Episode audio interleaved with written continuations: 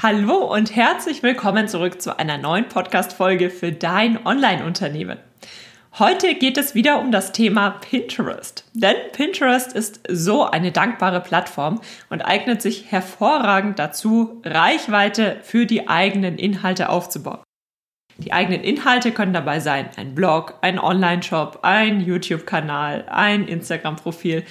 Man kann die Menschen über Pinterest auf die eigene Webpräsenz schicken, vorausgesetzt, die eigene Webpräsenz hat eine eigene URL. Also jeder Instagram-Post hat eine eigene URL, jeder Blogbeitrag hat eine eigene URL. Wenn das bei dir der Fall ist, kannst du Pinterest in den meisten Fällen sehr erfolgreich einsetzen. Und in den vergangenen Monaten habe ich mich bei einem Profil noch einmal ganz fokussiert darauf konzentriert, die Reichweite zu vervielfachen. Denn ihr kennt das ja vielleicht selbst auch, man hat immer den einen oder anderen Schwerpunkt im Unternehmen und kann sich nicht um alles auf einmal kümmern. Beginnend im ungefähr September letzten Jahres habe ich mich bei meinem ähm, zweiten Unternehmen lachfoodies.de darauf konzentriert, die Reichweite via Pinterest zu vervielfachen. Und das ist ein sehr spannendes Thema, denn bei den Lachfoodies geht es um gesunde Ernährung. Und gesunde Ernährung, alle von euch, die in diesem Bereich aktiv sind, wissen das, gesunde Ernährung im Herbst und Winter ist ein schwieriges Thema. Also die Monate vor dem Januar sind sehr, sehr schwer und dennoch ist schon da die Reichweite sehr stark gestiegen. Und genau darüber möchte ich mit euch in dieser Folge sprechen was ich tatsächlich verändert habe, beziehungsweise worauf ich mich konzentriert habe, um die Reichweite dementsprechend ähm, zu vervielfachen. Denn ungefähr innerhalb von fünf Monaten sind wir von dreieinhalb auf acht Millionen Pinterest-Betrachter pro Monat angestiegen. Und das ist natürlich großartig, denn diese Reichweite hat sich auch auf der dahinterliegenden Webseite bemerkbar gemacht. Die Reichweite hat sich vervierfacht in diesen fünf Monaten und das ist genau das Thema, weswegen Pinterest so wertvoll ist. Und ich denke, ich kann euch an dieser Stelle den einen oder anderen Tipp mitgeben. Eines muss ich an dieser Stelle jedoch vorwegnehmen. Ich werde nicht auf all die Pinterest-Grundlagen eingehen. Dafür habe ich nämlich ein kostenloses Pinterest-Grundlagentraining erstellt, für das du dich kostenlos anmelden kannst, an dem du kostenlos teilnehmen kannst. Das verlinke ich dir in den Show Notes. Diese Grundlagen, das sind die absoluten Grundlagen einer jeden Pinterest-Strategie und das sind auch Themen, die häufig übersehen werden, beziehungsweise ja oft die Ursache dafür sind, warum Leute auf Pinterest nicht ganz so erfolgreich sind. Und damit schnappt ihr gerne eine Tasse Kaffee, eine Tasse Tee und wir starten jetzt mit dem Thema von dreieinhalb auf acht Millionen Pinterest-Betrachter in fünf Monaten. Hallo und herzlich willkommen zu Dein Online-Unternehmen. Ein Podcast, der dafür da ist, dich dabei zu unterstützen, dein eigenes Online-Unternehmen aufzubauen. Ein Unternehmen, das dir die Freiheiten gibt, das Leben zu leben, von dem du schon immer geträumt hast.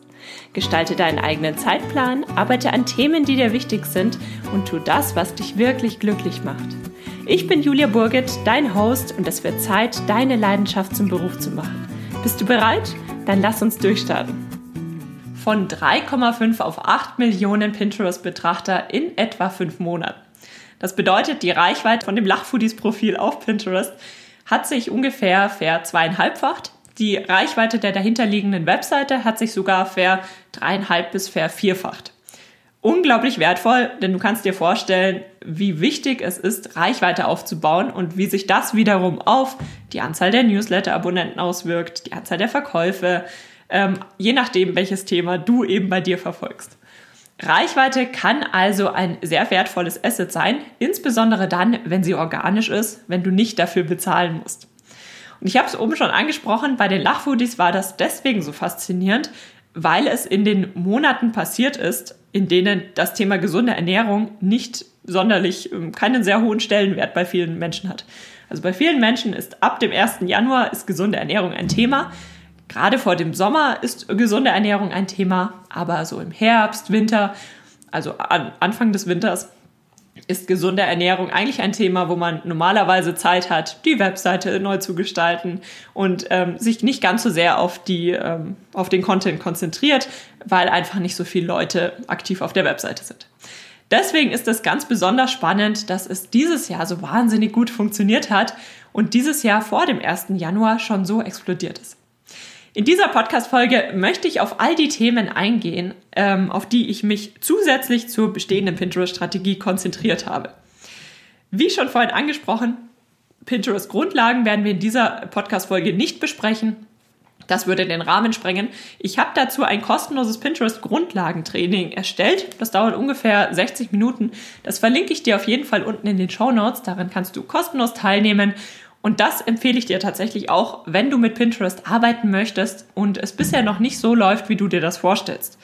Denn in diesem Grundlagentraining besprechen wir Grundlagen, die meiner Meinung nach entscheidend dafür sind, ob du eine solide Basis hast, auf der du dann eine erfolgreiche Pinterest-Strategie aufbauen kannst. Wir besprechen Themen, die oft fehlen, wenn Leute zu mir kommen und sagen, aber bei mir funktioniert Pinterest nicht. Deswegen, da kannst du dir sehr viel Zeit sparen, wenn du jetzt 60 Minuten in dieses Thema investierst. Wir besprechen zum Beispiel, wie du denn das richtige Pin-Design für deine Nische wählst, welche Themen, welche Branchen sehr gut funktionieren, was der Unterschied zwischen Instagram und Pinterest ist, all diese Themen. In dieser Lektion noch ein kleiner Hinweis. Wir werden am Ende auch äh, uns anschauen, ob das bei, in allen Nischen, bei allen Themen so gut funktioniert, was ich jetzt in dieser ähm, Podcast-Folge mit dir besprechen werde. So, ich habe mir jetzt Notizen gemacht, auf was ich mich denn im, in dieser Phase konzentriert habe. Denn tatsächlich ist die Pinterest-Strategie, die ist soweit gelaufen und ich habe nicht sonderlich viel geändert bei den Lachfoodies bis zu dem Zeitpunkt, an dem ich, ähm, über den wir jetzt gleich sprechen werden. Und im September habe ich mich dann wirklich spezifisch auf Pinterest und die Lachfoodies konzentriert. Denn du kennst das vielleicht selbst. Man hat viele Themen, worauf man sich konzentrieren kann. Und in dem einen Monat ist das Thema im Fokus, in dem anderen Monat das. Im September, anfangend im September, ähm, war es das Thema Reichweite auf Pinterest bei den Lachfoodies. Was habe ich tatsächlich anders gemacht als bisher? Thema Nummer eins: saisonale Schwankungen mit etwas Vorlauf bespielen. Aber der Vorlauf hat sich verändert. Man sagt ja bei Pinterest wie auch bei anderen Suchmaschinen, dass man saisonale Inhalte mit etwas Vorlauf einpflegen sollte, damit sie dann entsprechend prominent platziert werden können, wenn die Nutzer danach suchen. Und je nachdem, ja, da hat jeder so seine, so seine Empfehlung. Manche sagen zwei Monate, manche sagen sogar drei Monate, ähm, bevor dieses saisonale Event tatsächlich stattfindet. Und das habe ich in diesem Jahr anders gemacht. Denn mir ist es bisher auch schon ein bisschen schwer gefallen zu verstehen, warum ich ein drei bis sechs Monate im Voraus Inhalte pinnen soll, die ja dann überhaupt keine Aufmerksamkeit, überhaupt keine Interaktion bekommen, bis sie dann ein paar Monate später relevant sind. Wie sollen sich diese Inhalte denn auf Pinterest platzieren, prominent platzieren, wenn niemand damit interagiert? Also habe ich in diesem Jahr den Vorlauf verkürzt. Ich habe angefangen, ähm, etwa vier Wochen vor dem saisonalen Event. Wir nehmen jetzt mal die Adventszeit als Beispiel. Also ich habe angefangen im November die ersten Plätzchenrezepte zu repinnen und habe dafür aber die Intensität erhöht. Also ich habe nicht nur einmal die Woche ein Plätzchenrezept geteilt, sondern ich weiß jetzt die genauen Zahlen nicht mehr, aber eben vermehrt Plätzchenrezepte geteilt oder vermehrt Kohlrezepte geteilt. Das ist ja auch ein Thema, was im Winter relevanter ist. Und ähm, dadurch zwar saisonal gepinnt, aber sehr viel aktiver saisonal gepinnt und sowohl in den Wochen vorher, aber auch erst in den Wochen vorher, als auch während diese Inhalte gefragt waren. Also ich habe auch im Dezember noch Plätzchenrezepte gepinnt bis zum 24. Dezember. Also wirklich den kompletten Zeitraum durch. Und das hat sehr, sehr gut funktioniert. Das hat wirklich sehr gut funktioniert. Und was sagt uns das? Das sagt uns, dass es eben so wichtig ist, dass die Pins sofort hohe Interaktionszahlen hervorrufen, damit sie dann auch kontinuierlich weiterhin in den Top-Suchergebnissen angezeigt werden. Denn wie viele Leute mit den Pins interagieren, sagen Pinterest natürlich auch wieder etwas darüber aus, wie relevant dein Inhalt zu sein scheint. Das ist genauso wie es bei Google ist. Google trackt auch, wie viele Leute klicken denn auf einen Link, der angezeigt wird in den Suchergebnissen, wie lang bleiben die Leute auf der dahinterliegenden Webseite das sind Themen, mit denen arbeitet der Pinterest-Algorithmus natürlich auch. Denn der Algorithmus muss ja irgendwie erkennen, was scheint relevant für einen Suchbegriff zu sein und was nicht. Und diese plötzlichen, ähm, sofortigen hohen Interaktionsraten sind sehr, sehr wichtig. Und das hat dieses Experiment nochmal gezeigt. Zudem macht sich bemerkbar, dass Pinterest immer mehr neue und frische Inhalte liebt. Die Kursteilnehmer von meinem Online-Kurs Pintastische Reichweite wissen ja, was ist frischer Content, was ist ähm, neuer Content. Sind auf jeden Fall Content-Arten, die von dir kommen. Und diese Inhalte lieben sie und diese Inhalte werden sie auch verbreiten. Und wenn sie dann relativ bald eine hohe Interaktionsrate hervorrufen, dann kannst du damit super toll fahren. Welche Tipps kannst du für dich daraus ableiten? Zum einen bereite dich auf das Jahr vor. Notiere dir, wann welche Events im Jahr stattfinden. Das kann sein die Weihnachtszeit, es kann sein Ostern, es kann sein der Valentinstag, es kann sein, dass in deiner Branche, dass es dort branchenspezifische Events gibt.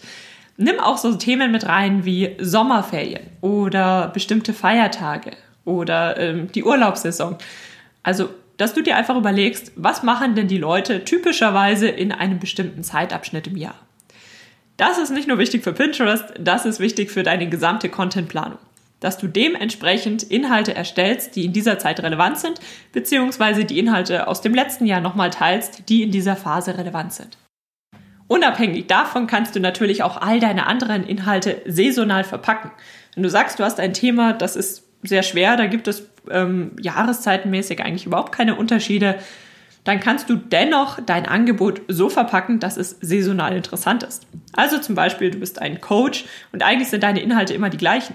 Aber vielleicht planst du kurz vor den Sommerferien eine Sommerakademie und ähm, gehst nochmal spezifisch darauf ein, dass die Leute sich doch jetzt vier Wochen Zeit nehmen können, um in einem bestimmten Themenbereich besonders viel dazu zu lernen. Oder der Frühjahrsputz. Ähm, also es gibt immer Möglichkeiten, wie man diese saisonalen Themen mit aufnehmen kann. Wichtig, wenn du diese Inhalte dann auf Pinterest verbreitest, verwende saisonale Schlagwörter. Denn die Leute werden in dieser einen Phase, dieser einen Jahreszeit nach diesem saisonalen Schlagwort suchen. Plätzchen ist zum Beispiel ein Begriff. Die Menschen suchen das ganze Jahr über nach Keksen oder nach Cookies, aber in der Weihnachtszeit wird nach Plätzchen gesucht. Und deswegen ist es sinnvoll, gerade in der Weihnachtszeit dann auch der, das Schlagwort Plätzchen und nicht Cookie zu verwenden. Das kannst du für dich, für deine Inhalte mitnehmen. Punkt Nummer eins, saisonale Schwankungen mit etwas Vorlauf bespielen, aber dieser Vorlauf sollte nicht zu groß sein. Punkt Nummer zwei war der Fokus auf Pin-Grafiken, die hohe Interaktionszahlen generieren. Also ungefähr, ja, so ungefähr zweimal im Jahr ähm, schaue ich mir die Analytics nicht nur kurz an und tracke die aktuellen Entwicklungen, sondern ich nehme mir wirklich einen ganzen Tag Zeit und tauche in diese Analytics ein und schaue mir an, welche Pins funktionieren gut, welche Boards funktionieren gut, woran könnte das liegen, all diese Themen. Und in diesem Jahr habe ich mich ganz besonders stark darauf konzentriert, welche Pin-Grafiken denn besonders hohe Interaktionszahlen generiert haben. Und im Zuge dieser Analyse Sowohl bei meinen eigenen Inhalten als auch bei fremden Pins, die sich auf meinem Profil befinden. Man kann ja mal filtern nach der eigenen Domain, nach äh, Instagram oder YouTube und auch nach Inhalten, die man selbst gerepinnt hat, die aber von fremden Pinterest-Profilen kommen. Und im Zuge dieser Analyse habe ich dann meine Templates nochmal überarbeitet und habe gemerkt, ach, bei dem ein oder anderen Template, also generell halte ich meine Templates immer gerne sehr schlicht, sodass der Nutzer auf einen Blick erkennt, worum es geht. Aber bei einigen der Templates war die Schriftart zu dünn. Und in Canva, also ich erstelle diese Pin-Grafiken mit dem Tool Canva, das siehst du auf canva.com. Ähm, dort haben sie toll gewirkt, aber auf Pinterest, weil sie ja dann kleiner waren und die Qualität manchmal nicht ganz so gut ist, war diese Schrift einfach zu fein und man hat sie auf einen Blick eigentlich nicht mehr gut erkannt. Also man hat vielleicht zwei Blicke gebraucht, um dieses Wort entziffern zu können. Das war mir gar nicht so bewusst und das habe ich in dieser Phase gemerkt habe diese Schriftart von fein oder von normal auf fett umgestellt. Und es war der Wahnsinn, was sich dadurch verändert hat. Die Pin-Designs mit dieser, ja, dieser kleinen Veränderung sind plötzlich so viel besser angekommen, sehr viel häufiger geklickt worden und sehr viel häufiger gerepinnt worden. Und wir hatten es ja gerade schon, eine hohe Interaktionsrate führt dazu, dass dein Pin auch immer wieder und immer häufiger und immer weiter oben in den Suchergebnissen deinen Nutzern angezeigt wird super wertvoll und das zeigt auch mal wieder, ich arbeite jetzt schon so lange mit Pinterest und trotzdem entdeckt man immer mal wieder an der einen oder anderen Stelle etwas, was man verbessern kann, was tatsächlich auch viel bewirkt. Was kannst du für dich mitnehmen? Achte auf ein klares Pin-Design. Das ist die Grundlage. Denn es gibt tolle verschnörkelte Pin-Designs, aber das Problem dabei ist oft, der Nutzer erkennt nicht auf einen Blick, worum es eigentlich geht. Denn wenn zu viel los ist auf dem Pin, dann muss man schon ein paar Mal hinschauen, um zu erkennen, worum geht es denn jetzt eigentlich? Oder um die Worte zu erkennen. Deswegen, schöne Pins funktionieren in vielen Branchen nicht ganz so gut. Sie schauen zwar toll aus, aber sie funktionieren einfach nicht ganz so gut, da sich der Nutzer, der ja in seinem Feed unglaublich viele äh, Pins findet, nicht die Zeit nimmt, um jeden einzelnen Pin ganz genau anzuschauen. Deswegen halte deine Pins eher schlicht und einfach und achte darauf, dass man die wichtigsten Worte auf einen Blick erkennt. Denn wenn der Nutzer hängen bleibt, dann kann er drunter nochmal genau nachlesen, worum geht es denn eigentlich. Aber es ist wichtig, dass so ein, zwei, drei Schlagworte wirklich prominent und fett und deutlich lesbar auf diesem Pin erkennbar sind. Dann betrachte die, Pin, äh, die Analytics deiner Pin-Grafiken. Und zwar insbesondere die Interaktionen. Denn du siehst, du kannst filtern nach Impressionen, du kannst eigentlich nach ganz vielen Themen filtern, aber bei diesem Filter, bei diesem Dropdown-Filter kannst du auch nach Interaktionen filtern. Und diese Interaktionsrate, die ist eben sehr ausschlaggebend, denn du möchtest ja nicht nur, dass dein PIN besonders oft angezeigt wird, sondern das passiert auch künftig nur dann, wenn auch die Interaktionsrate entsprechend steigt. Deswegen schau dir an, welche Pins rufen denn eine besondere, besonders hohe Interaktionsrate hervor und woran könnte das liegen? Sind das die Farben? Ist das die, das, ähm, die Schriftart? Ist es die Lesbarkeit? Sind es so Kleinigkeiten wie bei mir? Bei mir war es ja tatsächlich, die Schrift von normal auf fett umzustellen. Und dann mach mehr von dem, was bereits gut funktioniert. Ganz klar, das gilt auch wieder für alle Plattformen. Wenn du herausfindest, was funktioniert, dann mach das. Mach es auch, wenn es nicht das schönste Pin-Design ist. Denn ich höre es manchmal, ja, das Template funktioniert zwar gut, aber ich finde es eigentlich nicht schön. Hm, das ist zwar ein Argument, aber du musst dir überlegen, warum nutzt du Pinterest? Du nutzt Pinterest, weil du damit Reichweite aufbauen möchtest für dein Business. Und wenn du dieses Ziel verfolgst, dann macht es natürlich Sinn, dass man das verwendet und das ausbaut, was schon sehr, sehr gut funktioniert. Punkt 3 von 4 ist das Thema rigoros aussortieren. Das ist etwas, das mache ich regelmäßig. Ähm, ich möchte es trotzdem an dieser Stelle mit aufhören, weil ich denke, dass es nicht die Beachtung bekommt, die es bekommen sollte.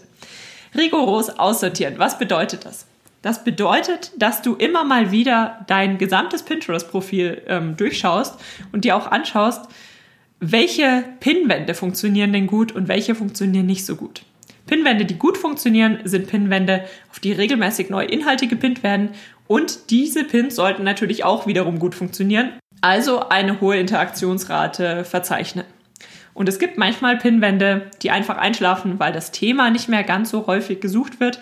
Es gibt aber auch Pinwände, gerade Thema Gruppenpinwände, wo sich, ja, vielleicht haben sich Nutzer darauf angesammelt, die mittlerweile nicht mehr ganz so aktiv pinnen oder du bist Teil eines Gruppenboards geworden und hast dir gesagt, du schaust jetzt erstmal zwei, drei Monate, wie sich dieses Gruppenboard entwickelt.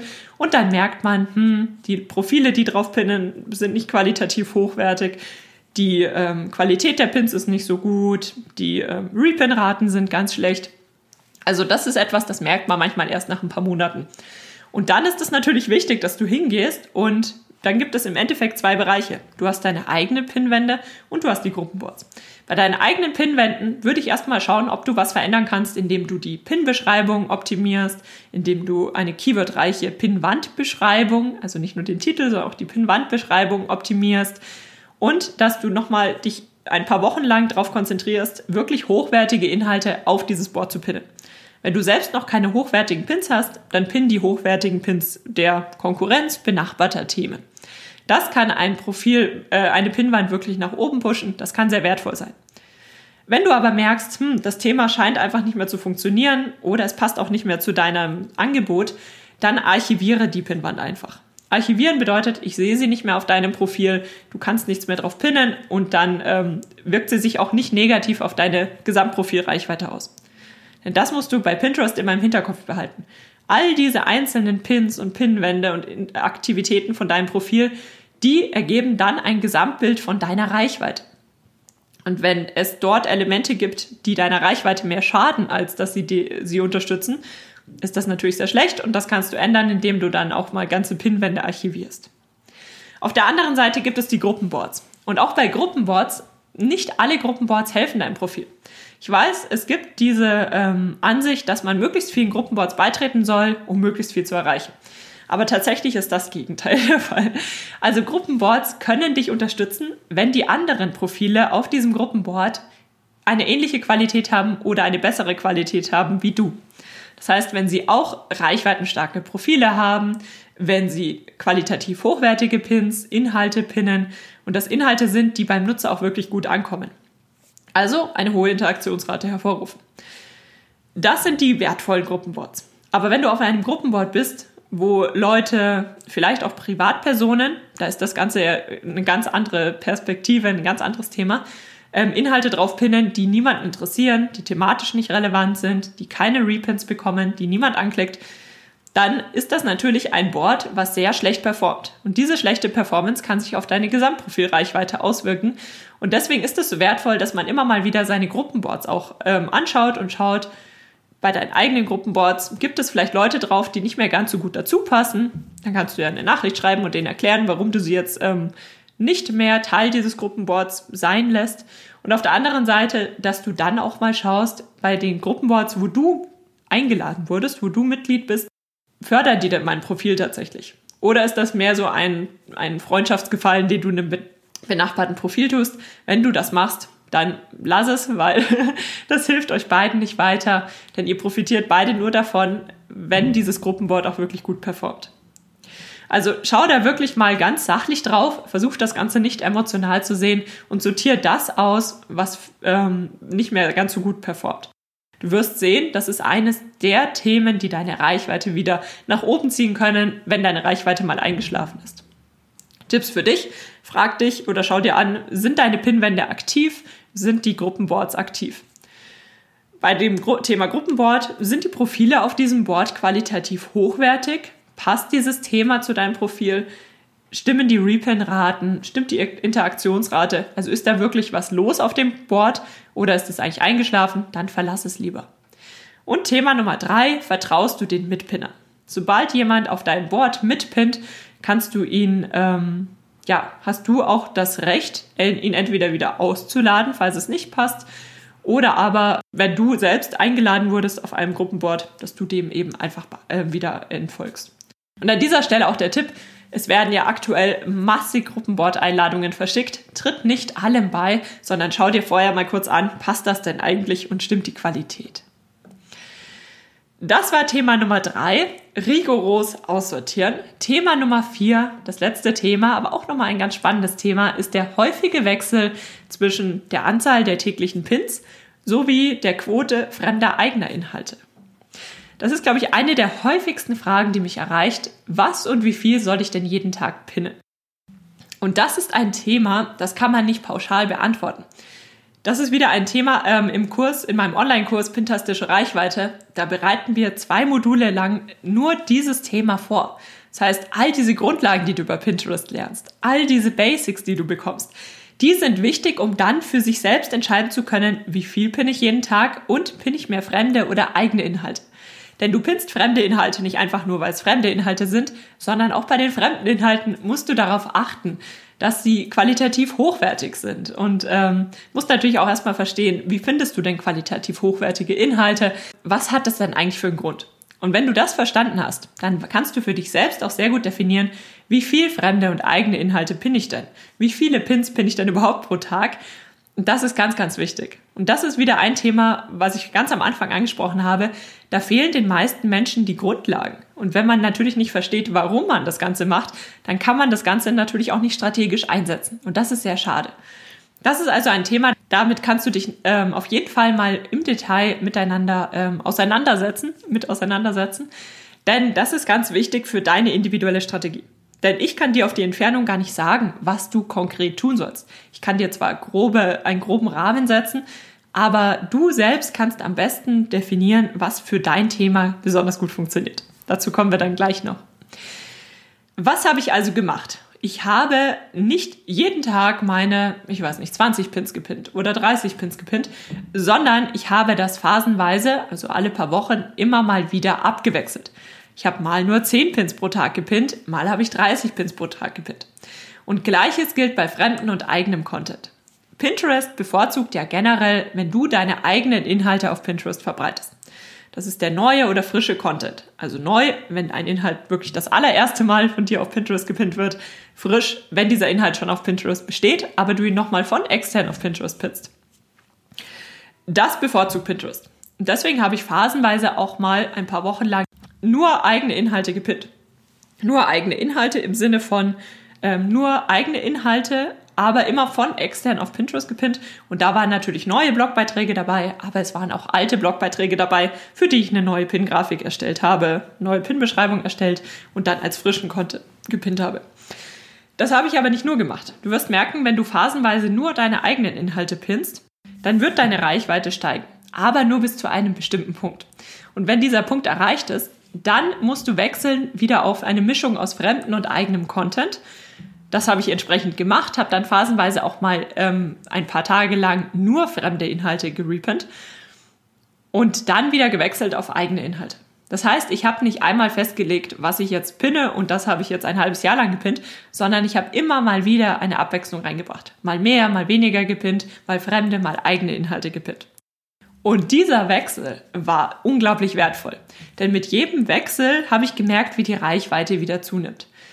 Ja, Pinterest bevorzugt deine eigenen Inhalte. Und die eigenen Inhalte, diese Phasen, das macht sich natürlich bemerkbar. Aber dann gibt es auch wieder diese abwechselnden Phasen, wo du sehr viel fremde, aber sehr hochwertige Inhalte pinst, also die allerbesten Pins deiner Konkurrenz. Und auch das macht sich wieder auf die Reichweite bemerkbar. Und von dieser steigenden Reichweite können dann wiederum deine eigenen Inhalte profitieren. Also es ist ein Zusammenspiel aus all diesen Faktoren und deswegen ist mein Tipp für dich, fahr dich nicht oder halte dich nicht zu sehr an bestimmten Zahlen oder bestimmten Verhältnissen fest, sondern versuch zu verstehen, warum eigene, warum fremde Inhalte, was bedeutet das denn alles überhaupt, was ist der Grund oder die, die Logik dahinter und dann dementsprechend relativ spontan, also zumindest wochenweise, auf Schwankungen zu reagieren und deine Strategie entsprechend anzupassen. Tipp für dich, kurz und knapp zusammengefasst, ergänze deinen Content mit fremden Pins, Re repinne die besten Inhalte benachbarter Profile, nicht einfach irgendwelche fremden Inhalte. Konzentriere dich nicht zu sehr auf konkrete Zahlen, sondern variiere deine Pin-Aktivität basierend auf den aktuellen Analytics deines Kontos. Ich schreibe dir das alles auch nochmal in den dazugehörigen Blogbeitrag zu dieser Podcast-Folge. Damit haben wir die vier Themen besprochen, ähm, die ich in den letzten Monaten nochmal ganz besonders fokussiert habe saisonale Schwankungen mit etwas Vorlauf bespielen, Fokus auf Pin-Grafiken, die hohe Interaktionszahlen generieren, rigoros aussortieren, insbesondere im Hinblick auf Gruppenboards und häufiger Wechsel zwischen der Anzahl der Pins sowie fremden und eigenem Content. Das ist, denke ich, schon mal jede Menge Input ähm, und ich hoffe, du hast den ein oder anderen Tipp für deine Pinterest-Strategie mitnehmen können. Jetzt haben wir natürlich noch eine offene Frage und zwar, funktioniert das denn bei jedem Thema? Kann jedes Profil auf 8 Millionen Pinterest-Betrachter ansteigen? Und die Antwort ist ja und nein. Was man an dieser Stelle sagen muss, ist, jede Branche hat ihre eigenen Maßstäbe. Also während in der einen Branche 10 Millionen Betrachter überhaupt kein Thema sind, sind es bei der anderen Branche die 100.000 Betrachter. Also ähnlich wie in anderen Suchmaschinen oder auf Instagram wirst du sehen, dass eine Thema, da ist es sehr viel leichter, eine große Community aufzubauen, als bei einer anderen Thematik, ähm, wo man mit der gleichen Taktik, den gleichen Strategien, dem gleichen Investment, also zeitlichem Investment vor allem, ganz andere Ergebnisse erzielt. Deswegen vergleiche dich nicht so sehr mit diesen Zahlen, sondern konzentriere dich lieber darauf, wenn du dich auf das Thema Pinterest in den kommenden Wochen konzentrieren möchtest, dass du deine eigenen Ergebnisse verbesserst. Also wenn du dir vornimmst, deine eigenen Ergebnisse, deine eigenen bisherigen Statistiken zu verdoppeln, das ist schon sehr, sehr wertvoll. Und dabei ist erstmal egal, ob es jetzt 100.000, eine Million, 10 Millionen sind. Konzentriere du dich einfach darauf, dass du deinen bisherigen, bisherigen Status quo tatsächlich verbesserst. Das empfehle ich dir wirklich, weil man tendiert dazu, sich an diesen Zahlen aufzuhängen und sich zu ärgern, warum man nicht auch 10 Millionen Betrachter hat oder eine Million Betrachter hat. Und das führt ja zu nichts. Das hilft dir nicht weiter, sondern geh immer von dem Standpunkt aus, wo du gerade stehst. Und entsprechend verdopple deine oder verdreifache deinen, deinen aktuellen Status quo. Wenn du wissen möchtest, wie dein Thema denn auf Pinterest funktioniert, wie dein Thema dann auf Pinterest performt, dann recherchiere das Thema einfach mal direkt auf Pinterest. Also recherchiere einfach mal ein paar Schlagworte, schau dir die Top-Pins an und schau dir auch die dazugehörigen Profile an und schau dir einfach mal an, wie ist denn die Reichweite? Wie sind denn die Anzahl der, ähm, der Betrachter pro Monat? Und dann kannst du ein ganz gutes Gefühl dafür entwickeln, was du erwarten kannst, wenn du in deiner Branche mit Pinterest arbeitest. Und dann wirst du diese Ergebnisse natürlich toppen, denn du weißt ja dann, wie Pinterest tatsächlich funktioniert und ähm, kannst dementsprechend auch die Top-Profile überholen. Keine Frage. Aber dass du einfach erstmal am Anfang so einen ja, Rahmen für dich steckst und nicht total enttäuscht bist, wenn du merkst, bei 100.000 ist eine Schwelle, die schwer zu, ähm, zu übergehen, während jemand anders scheinbar problemlos 10 Millionen Aufrufe verzeichnet. Also es hängt immer ein bisschen vom Thema ab. Wenn das für dich ein spannendes Thema ist, dann schau dir auf jeden Fall auch meinen Online-Kurs Pintastische Reichweite an. Das ist ein Online-Kurs, in dem ich dich von A bis Z durch all diese Themen begleite und dir zeige, wie du Schritt für Schritt deine individuell perfekte Pinterest-Strategie aufbaust. Für diesen Online-Kurs gibt es aktuell ein Bewerbungsverfahren. Das findest du alles auf der Webseite. Ich verlinke es dir auf jeden Fall auch unten in den ähm, Show Notes. Denn Du wirst dann einen Fragebogen durchklicken und ausfüllen und basierend auf deinen Antworten kann ich dir sagen, ob du mit Pinterest tolle Erfolge erzielen kannst oder ob nicht. Denn es gibt ein paar Ausschlusskriterien, ein paar wenige, die dann letztlich darüber entscheiden, ob man überhaupt mit Pinterest tolle Erfolge erzielen kann oder sich besser erstmal auf andere Plattformen konzentriert und Pinterest noch nicht das Allerwichtigste ist, um tatsächlich Reichweite online aufzubauen. Und in diesem Sinne wünsche ich dir jetzt ganz viel Erfolg in deinem Online-Unternehmen, ganz viel Erfolg mit Pinterest und ich freue mich, wenn du das nächste Mal wieder einschaltest. Ich bedanke mich auf jeden Fall ganz herzlich dafür, dass du dir Zeit für diese Podcast-Folge genommen hast. Vielen lieben Dank, dass du für die heutige Podcast-Episode eingeschaltet hast. Für weitere Informationen besuch die Website juliaburgit.de oder besuch mich auf Instagram juliaburgit. Und falls dir die heutige Folge gefallen hat, würde ich mich natürlich riesig über eine Bewertung auf iTunes freuen. Bis zur nächsten Folge, dein Online-Unternehmen.